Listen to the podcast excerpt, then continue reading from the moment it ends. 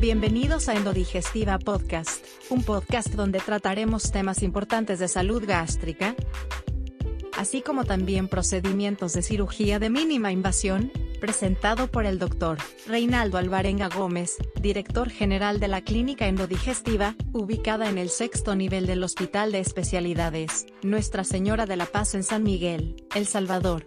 El tema de este podcast, cálculas en la vesícula o vía biliar comenzamos.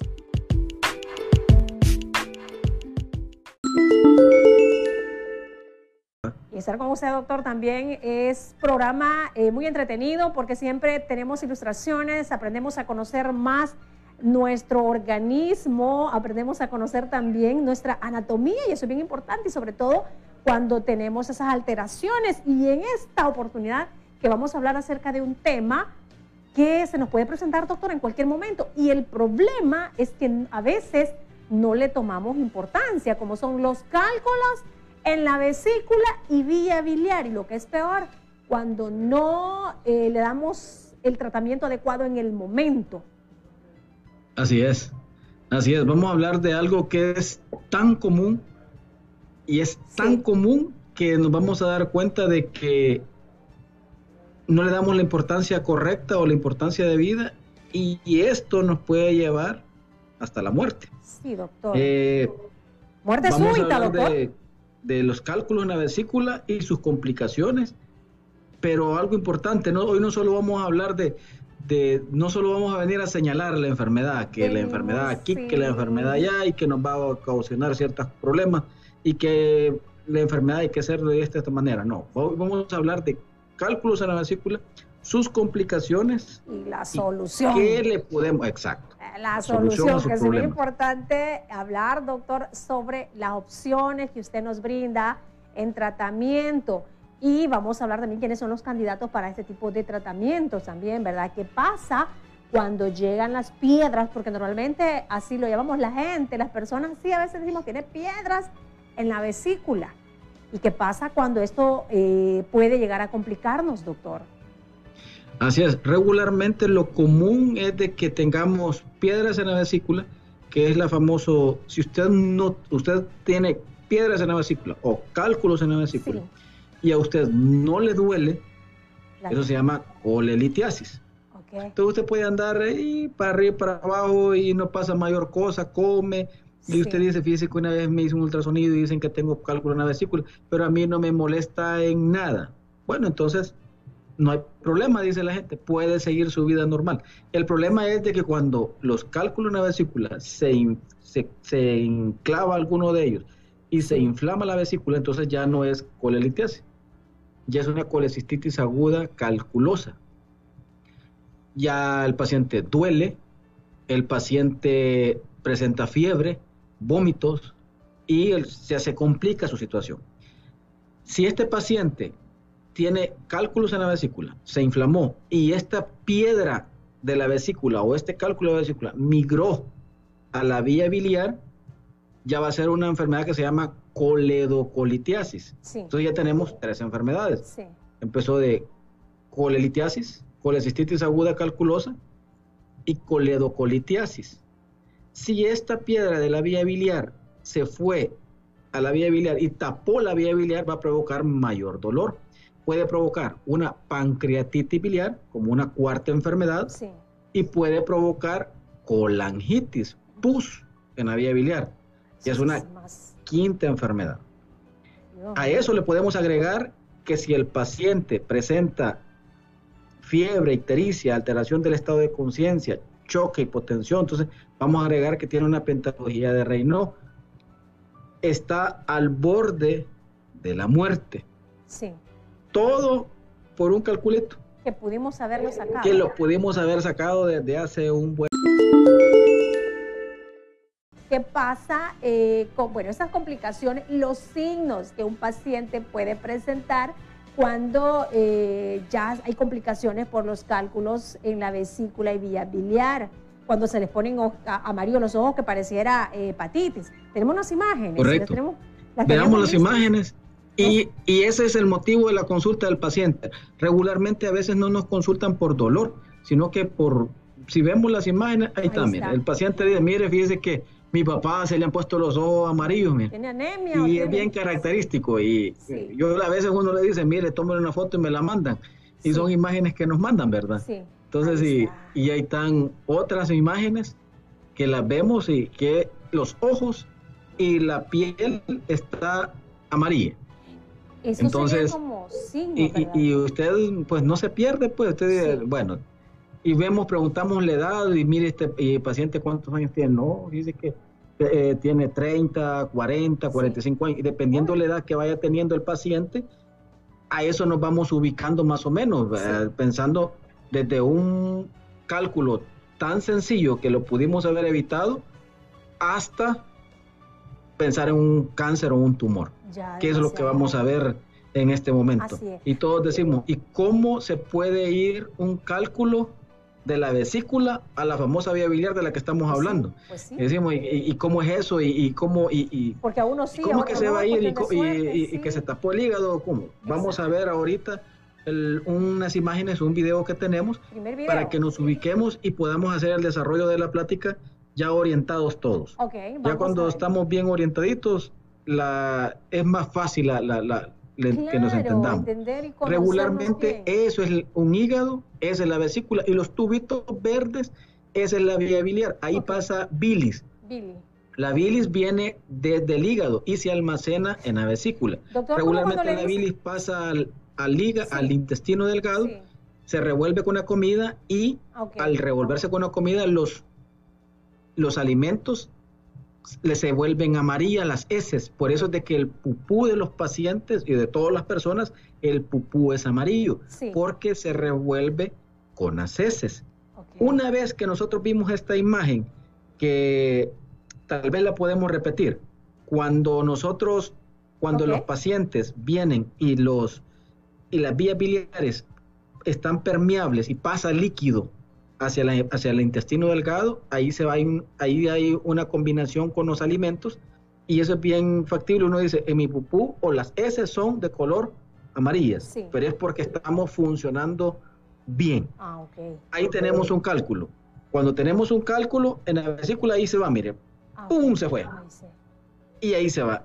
Ese cálculo no lo podemos sacar por nada del mundo con, si no es una cirugía. Se queda trabadito Entonces, ahí. Ahí ya se trabó. Sí. El problema es que la vía biliar mide 0.4 milímetros, Ay, máximo Dios. 6 milímetros. Entonces usted se fija, es delgadistita. Sí. Entonces, y si pasa un cálculo de unos 4 o 6 milímetros, va a pasar justo. Sí. se queda trabada y va a presentar exactamente lo que estamos viendo. Ok. Eso es lo que realmente sucede cuando un paciente se va a un cálculo de la vesícula, la vía biliar. Entonces viene, el, pro- y ahí viene la cosa. ¿Qué le vamos a ofrecer a este paciente? Porque no lo vamos a abrir. Nosotros, si se le hace una cirugía, hay que hacer una cirugía de exploración de vías biliares. Regularmente anda una cirugía grande, que va a ser una gran incisión esta parte de acá, Sí. y regularmente anda por unas 4 a 6 horas la exploración de vías biliares. Sí. Entonces, y el trauma quirúrgico que va a presentar este paciente, y otra cosa, ese paciente va a salir con un tubito acá. Entonces, Sí. nosotros en endodigestiva no, no hacemos ese tipo de cirugías, no hacemos cirugías abiertas, lo que hacemos cirugías de mínima invasión y, inter- y intervencionismo endoscópico. ¿Qué le vamos a ofrecer a estos pacientes, Azucena? ¿Cuál es el procedimiento que le vamos a ofrecer? Le vamos a ofrecer langiopancreatografía retrógrada endoscópica, doctor. Me Exactamente. Lo menciono bien, Le vamos a ofrecer un CEPRE, ¿verdad? CEPRE. ¿Qué es la ¿Qué consiste el CEPRE? Si me lo aprendí, doctor. Eso es bueno, le felicito. Le vamos, le vamos a ofrecer una colangiopancreatografía endoscópica retrógrada. Sí. La, la, pues, le resumimos en CEPRE, ¿verdad? Que son sus siglas. Y si podemos ver el Doctor, un pero usted video, lo puede decir vamos- bien. Usted la puede mencionar ¿Perdón? bien. Usted la puede mencionar bien también. Langiopancreatografía retrógrada. La colangiopancreatografía endoscópica retrógrada, Ah, correcto. vaya. Vamos al video número dos entonces. Vamos, Néstor. Ahí está. Ahí estamos con el CEPRE, doctor. Este es el video número 2 y lo que vamos a ver ahorita, pues lógicamente entramos con el endoscopio, pasamos el esófago, luego el estómago y entramos a la segunda porción duodenal. Una vez que entramos a la segunda porción duodenal, el ámpula mide 4 milímetros.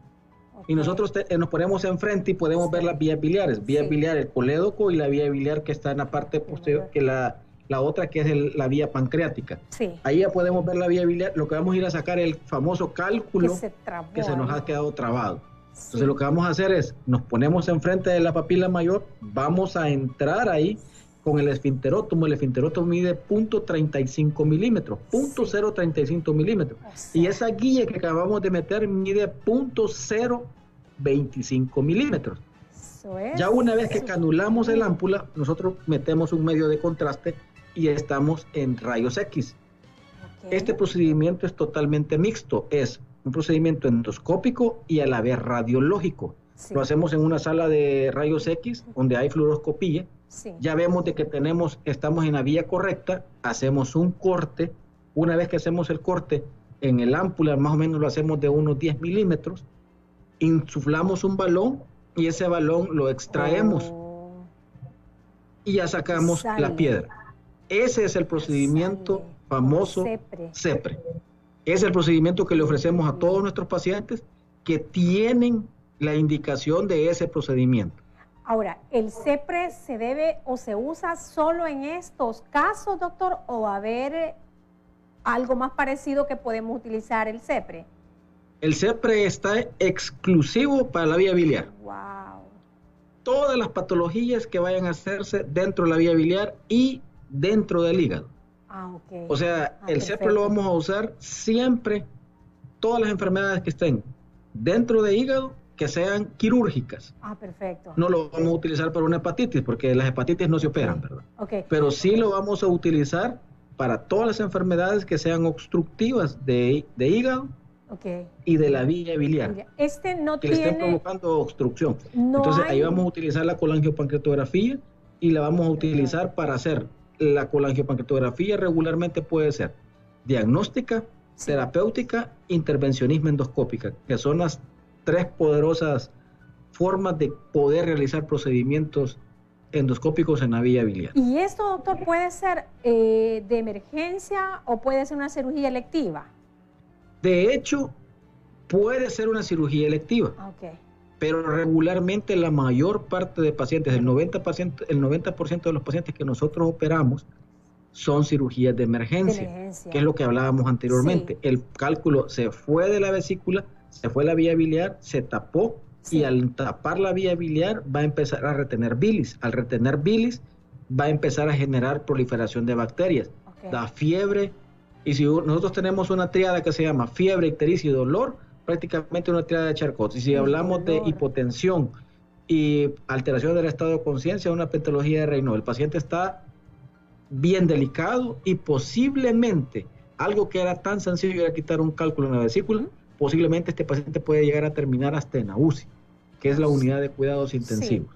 Doctor, Así de, de, grave se vuelve la situación. Problema, de complejo que se puede y, volver. Y si lo vemos desde el punto de vista económico, pues caro, pues algo que pudo haber sido tan sencillo y tan económico se vuelve un poco más caro. Doctor, vamos al siguiente video, pero ¿cómo hacer, cómo saber, doctor, si yo tengo cálculos en la vesícula para pues hacer quizás un tratamiento preventivo, evitar que se vaya una piedrita de eso y vaya a obstruir lo que es la vía. Exacto. Lo que se tiene que hacer es hacerse un ultrasonido abdominal. Ah, Regularmente siempre le recomendamos a los pacientes que acudan a su médico de cabecera, a su médico de confianza, y que él le prescriba el ultrasonido. Que no vaya directamente el paciente, mire, yo vengo a hacerme un ultrasonido. No. Eh, tiene que ir orientado, pues. El ultrasonido ah, tiene que ir orientado ah, aquí. El ultrasonido no es una bolita mágica y que, mire, aquí vengo y véame qué tengo por dentro. No. Tiene que ir orientado a qué, a qué va a ir a buscar el, el, médico radiólogo que va a hacer el procedimiento. Perfecto. Vamos al video 3 sería, ¿verdad? Sí. Vamos a ver. Qué interesante realmente. Hoy como vamos a ver la parte de la vía biliar, Ahí está. estamos prácticamente la vesícula, la vía biliar y en los conductos hepáticos. Sí, del páncreas. Está una piedra, la vamos a ver nuevamente, que es un cálculo y se va a migrar migró y va hacia ahí. Esa piedrita se quedó trabada. ahí. Tiene una estenosis de la vía biliar.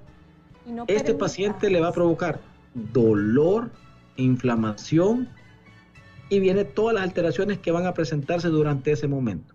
Entonces, esa es la causa porque el paciente puede presentar una estenosis. Entonces, lo que nosotros hacemos en ese caso es entrar con el Abrir, dilatar esa estenosis y extraer el balón. Y extraer el cálculo con el balón. Eso es, es un intervencionismo 100% endoscópico, eh. que lo que tenemos que hacer es, es eso, vamos, y ahí se quedó trabado. Eso es una estenosis que hay, que está estrechez, ya sea estrecho la vía biliar. es el conducto colédoco. Cuando se queda este, e, este cálculo trabadito ahí, doctor, es cuando, y se inflama, es cuando el paciente va a sentir dolor. Se pone amarillo. Hay dolor y se pone amarillo. Los ojos se ponen amarillo y la piel se pone amarillo. El dolor debe ser intenso. Y algo importantísimo, Susana. Sí. Las heces se vuelven blancas ah, y la orina se vuelve bien oscura. Regularmente a veces, hasta en los libros está descrito, se vuelve color cola, ¿verdad? Del refresco. Por no decir el nombre de la, de la publicidad. pero se vuelve del color cola. Entonces se vuelve la orina bien oscura. Oscura, oscura. Vamos con el siguiente video. Sí. Mire, qué interesante. Estamos educándonos también, conociendo más y así tener muy en cuenta cuando tengamos los primeros signos o síntomas, sepamos, doctor, que tenemos piedritas o cálculos en la vesícula, acudir a endodigestiva. Ahora. Correcto. Ahí aparentemente podría estar normal, doctor, o, no. Aparentemente, si nos vemos, está totalmente normal la vía biliar. Pero mire, dentro de la vía biliar ah, crece un tumor. Sí. Y ese es un tumor de Claskin. ¿Y eso por qué, doctor? De la vía biliar. se estenosa y el paciente prácticamente para que más o menos tengamos claros, el paciente en la vía biliar no solamente lo va a obstruir un cálculo, lo va a ah. obstruir un tumor también. Dentro de esos conductos tan pequeños puede crecer un tumor. Por eso es que siempre le decimos al paciente, cuando el paciente tiene pérdida de peso, se le ha quitado el hambre y de repente tiene dolores cuando come y me dicen a veces, fíjese que la ropa me queda un poquito más floja, consulte. Consulte con su médico, consulte con su médico de confianza y si usted gusta, pues con todo gusto lo podemos ver aquí en endodigestiva, pero consulte porque la vía biliar es la presencia de un tumor. ¿Cómo podemos trabajar estos pacientes? Pues con un CEPRE. Esa es la única forma como se puede trabajar o una cirugía para poder ir a quitar ese tumor, que sería la resección del tumor. Pero mientras tanto, lo que le toca al paciente, y muchas veces el paciente viene ya con una, una parte del avanzado de su enfermedad, lo que nos toca es hacer un procedimiento endoscópico intervencionista e ir a colocar un stent. Que eso es lo que regularmente hacemos con la mayor parte de los pacientes que padecen este tipo de enfermedades. Doctor, ¿y eso puede en un momento, el aparecimiento de estos tumores puede convertirse en malignidad, puede ser maligno. Son malignos. Regularmente son malignos. Oh. Regularmente no se sabe cuál es la causa que, puede originar estos tumores. Recuerde que eso es parte genética, ¿verdad? Ah, y parte de la, de la forma de lo que nosotros nos alimentamos también. Ah, Tiene que estar incluido, pues, la alimentación, ah, la alimentación chatarra, y, y, esa es de las partes que realmente tenemos que, tener presente, que no solamente está de que, ah, es que es genético, no, también tiene mucho que ver nuestro medio ambiente, la alimentación que tenemos y todo lo que está a nuestro alrededor para poder eh, el desarrollo de una de estas enfermedades. Perfecto. veamos, doctor, el, este video que nos dice, que nos ilustra, que está bien interesante también con esto lo que estamos viendo, vemos la, cómo va la bilis y los jugos pancreáticos y caen en el intestino delgado, que es la segunda porción intestinal. Sí. Donde se ve la, donde se ve que está partida la vesícula, regularmente ahí cortamos nosotros la vesícula, pero una vez que se va el, la vía, el, cálculo de la vía biliar es imposible poderlo sacar durante la cirugía. Hay que hacer otra cirugía que se llama exploración de vías biliares o le hacemos un CEPRE que para nosotros es mil veces mejor hacerle un CEPRE. ¿Por qué? Porque el paciente no lo vamos a abrir, el procedimiento es 100% endoscópico y el procedimiento es una cosa importante, Susana. Cuando el paciente viene no complicado y no está tan complicado, por decir algo, Sí. El procedimiento es ambulatorio. Quiere decir, Perfecto. viene, se presenta en digestiva, le tomamos los exámenes, lo pasamos a fluoroscopía, hacemos el CEPRE, alrededor de 15, 20 minutos o por cualquier cosa una media hora, lo despertamos de la anestesia y se va para su casa. Wow. El procedimiento es 100% endoscópico. Porque no ha habido Evitamos tanta que el paciente quede dos, tres días ingresado, Sí. evitamos que la, Sí. una cirugía muy cruenta y muy fuerte que le vamos a hacer y evitamos que ande un tubito aquí por lo menos unos 21 días, que regularmente eso es lo que siempre se tarda o, lo- o- o le dejamos al paciente más o menos 20 días para que siga drenando mientras hay una cicatrización de la, de la, de la vía biliar que hemos utilizado o que hemos operado en ese momento. Para el CEPRE, doctor, no existen contraindicaciones, digo, o restricciones en cuanto al sexo, mujeres, hombres, niños o edades, porque si hablamos de cálculos, puede presentarse tanto en jóvenes como en adultos mayores. Entonces podemos utilizar el CEPRE en cualquier edad, en cualquier persona. En cualquier edad, en cualquier sexo. El paciente más joven que nosotros hemos realizado ha sido 12 años. Hicimos un CEPRE, pareciera que no hay Sí. cálculos en los niños, pero sí hay cálculos en la vesícula en los niños, un paciente de 12 años. Y el paciente de mayor edad que hemos realizado ha sido 99 años. Entonces, si ustedes se fijan, es, no hay una edad, sexo, pues es independiente, podemos decir que vamos uno a uno, tanto hombre como mujer. Posiblemente en nosotros en salvadoreños puede ser más frecuente en la mujer, pero la población femenina es mayor en El Salvador. Regularmente la literatura dice que puede ser de 2 a 1 eh, a predominio femenino, pero después de los 45 o 50 años nos quedamos a uno a uno. En esto igual, nos ubicamos siempre en la vía biliar, la vía Sí. pancreática y podemos ver que el páncreas está creciendo un tumor. Ahí no tiene absolutamente nada que ver la vía biliar, pero es una compresión extrínseca, le llamamos nosotros, Exacto. que se tapó.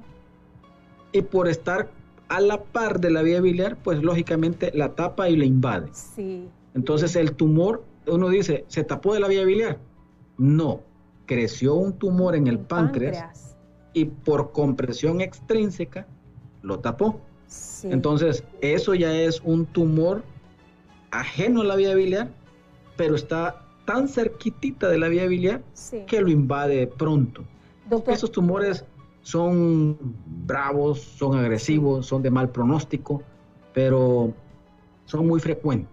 y, y Para este- que más o menos tengamos la idea, le vamos a poner la idea el famoso, eh, el que inventó unos teléfonos y unas máquinas de una manzanita, falleció de, Sí, de, de un cáncer de estos. Entonces, para que usted vea de que no es por Un falta de dinero sí. que no se pudo hacer el mejor tratamiento, son la ubicación de esos tumores son sí. bravos, Agresivo. son agresivos y pues irregularmente cuando el paciente consulta es porque está amarillo. Ah. Entonces quiere decir de que ya está invadido, ya lo tapó y regularmente tiene un tumor de crecimiento de más de 2.5 centímetros. En la parte quirúrgica manejamos de que si hay pacientes con un tumor de menos de 2.5 centímetros, la cirugía va a ser muy buena para el paciente, Sí. pero regularmente el paciente no debe de estar ictérico, no debe de presentar dolor, o sea que simplemente se lo descubrió el tumor en un procedimiento o en un tratamiento de rutina, Sí. que le dejamos un examen X y decidimos hacerle un escáner, lo pasamos y encontramos que hay un tumorcito Tumor. pequeño. Pero eso cómo lo hacemos? Yendo con su médico de cabecera, yéndose con su Ah, médico de confianza y teniendo en cuenta límites de edades. 40, 45 años de edad. Por ejemplo, nosotros a los 45 años de edad aquí en la clínica tenemos, hemos puesto los estándares de internacionales Sí. lo más alto que podamos, independientemente que estemos en San Miguel o en El Salvador, pero los estándares de calidad deben de estar en todas partes. Entonces nosotros los utilizamos y ponemos pacientes de 45 años de edad, todos nuestros pacientes a los 45 años de edad les hacemos una endoscopía. Ah, perfecto. Y todos nuestros pacientes a los 45 años de edad le hacemos las colonoscopías, independientemente venga o no venga por eso, pero a los 45 años de edad las están indicados los dos procedimientos. Una forma de prevenir, doctor. Un cáncer. Así es. Una forma preventiva. Tenemos un video eh, acerca del trabajo, el procedimiento que se hace en vivo. ¿Cierto? Claro que sí. Claro que sí, veámoslo. Y ese es un procedimiento bastante. El CEPRE es un procedimiento muy bonito. Perfecto. Y eso es lo que queremos que veamos. Y eh, hasta cierto punto lo podemos ver que es fácil, es continuo. Esa es el finterótomo, esa es la papila. Y la papila mide 23 a 25 milímetros. Ahí tiene una guía hidrofílica que mide 0.025 milímetros. Y adentro del cálculo, adentro de la vía biliar está el cálculo. Eso es lo que podemos ver. Entonces, una vez que lo canulamos, hacemos un corte, el famoso corte que estamos haciendo y es la esfinterotomía. Vamos y lo vamos haciendo. Es un corte bastante exacto, tiene que ser. Los movimientos son movimientos muy finos, muy sutiles y tienen que ser delicados. Y, realmente estamos trabajando en un área para que más o menos tenga la idea. Ahí no le cabe ni un dedo. Ahí en ese orificio no cabe un dedo. El esfinterótomo mide alrededor de 0.35 milímetros. Entramos y dejamos una guía hidrofílica, que la guía hidrofílica más o menos mide 0.0025 milímetros. Ese es un balón dilatador. Nosotros entramos, ese caso es un caso precioso, porque era un cálculo gigante. Entonces lo que hicimos nosotros es, el orificio que, que encontramos, lo abrimos, y dilatamos la vía biliar y dilatamos el ámpula para tratarla de dejar el ámpula al mismo diámetro de la vía biliar. Ahí está, lo estamos viendo por rayos X. Es un procedimiento mixto, endoscópico, radiológico. Por eso le digo, un procedimiento muy precioso. Ahí lo estamos viendo, ahí estamos, estamos viendo la parte de abajo de, la, de adentro del intestino y esa es la vía biliar. Ese que está ahí, ese es el balón dilatador y vamos a entrar a ver la vía biliar. Ya una vez que tenemos, ya dilatamos la vía biliar, vamos a meter el balón. Y mire lo que viene para ahí. Ahí lo va a ir viendo. Es un cálculo. Nosotros metemos un balón. ¿Se acuerda el balón que, que, lo veíamos de forma animada? Entonces lo vamos, lo, vamos jalando despacio. Mire, ahí viene. ¡Pum! Un calculote. sí, ese no es tan pequeño, doctor, ese sí está. Por eso le ponemos eso. ese, procedimiento es precioso. ¿De cuántos años de, creación, de ir creciendo? Fíjese, doctor, que tenemos... Casi una joya la que le sacamos al paciente, ¿va? pero... Alguien pregunta aquí, la señora Sandra Espinal dice que si este tipo de procedimiento se puede hacer este con cálculos en los riñones, pero cuando hablamos del CEPRE ya mencionaba usted que es exclusivamente para eh, la vesícula, o me equivoco, doctor. La vía biliar. La vía, biliar, y la vesícula. Entonces, realmente el CEPRE es para la vía biliar. Sí. Los cálculos en, la, en las riñones pues están prácticamente en la vía en la vía renal o en la vía donde están los uréteres y la vejiga. Sí. Y pero si la pregunta es si ella tiene cálculos en los riñones y tiene cálculos en la vía biliar, perfectamente se le pueden hacer el procedimiento. Okay. Se le puede hacer el CEPRE, le podemos extraer sus cálculos de la vía biliar y después se puede hacer realizar el procedimiento de la extracción de los cálculos. Regularmente nosotros no sugerimos y no somos partidarios de hacer dos procedimientos en la misma dormida. no somos partidarios de eso. Perfecto, doctor, interesante. Ahora, doctor, ¿qué hacer y cómo podemos evitar que se nos hagan piedras o cálculos? Regularmente el 80%, por no decir un 85%.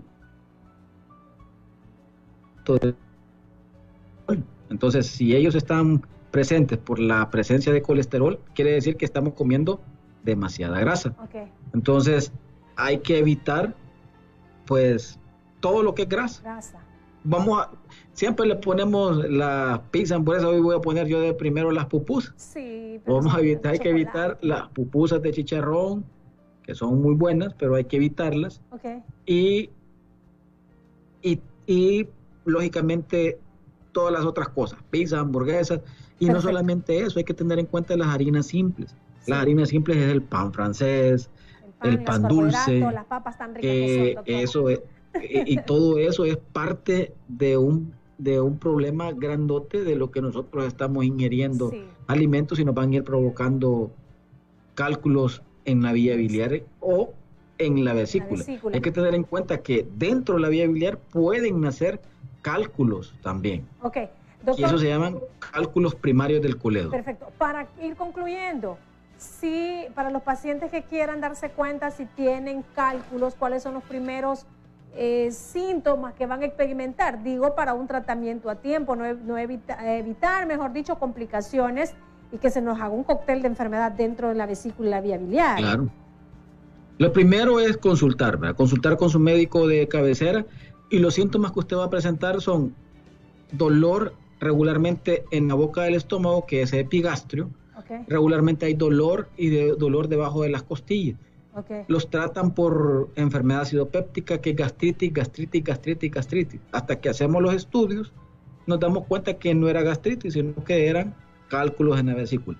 Por eso regularmente le decimos a todos los pacientes, consulten con su médico de confianza, si quieren venir endodigestiva, con todo gusto los tratamos y los ponemos en control. Vemos y hacemos los estudios realmente pertinentes y a tiempos para poderle realizar los procedimientos si los amerita a tiempo y si no amerita pues poder orientarlos cómo continuar con una vida más saludable.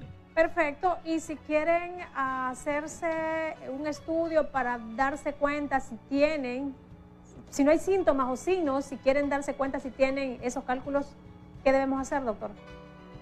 El estudio, el gol estándar o el estudio de oro, por decir algo, es el ultrasonido, pero yo no lo recomiendo que usted se vaya y me diga, yo fui al doctor fulano o a tal clínica y me hice el ultrasonido y aquí se lo traigo. La pregunta es, ¿y por qué se hizo esto? Sí. O sea, siempre vaya donde su médico de cabecera o su médico de confianza o quiere venir a digestiva con todo gusto y aquí nosotros la examinamos, examinamos, la revisamos y orientamos su estudio. Diferente que usted me diga, y yo quiero verme si tengo cálculos en la vesícula. Sí, pero ¿qué siente? No, es que solo quiero ver. Va, entonces hay que orientar bien al paciente y, verificar qué es lo que, en qué le podemos ayudar. Y el paciente, pues yo siempre le recomiendo no vaya directamente a tomarse los exámenes, porque no son refrescos.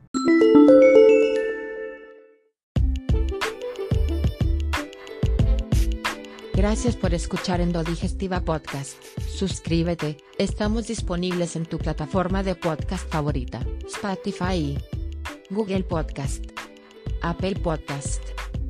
Publicamos nuevos episodios todos los lunes.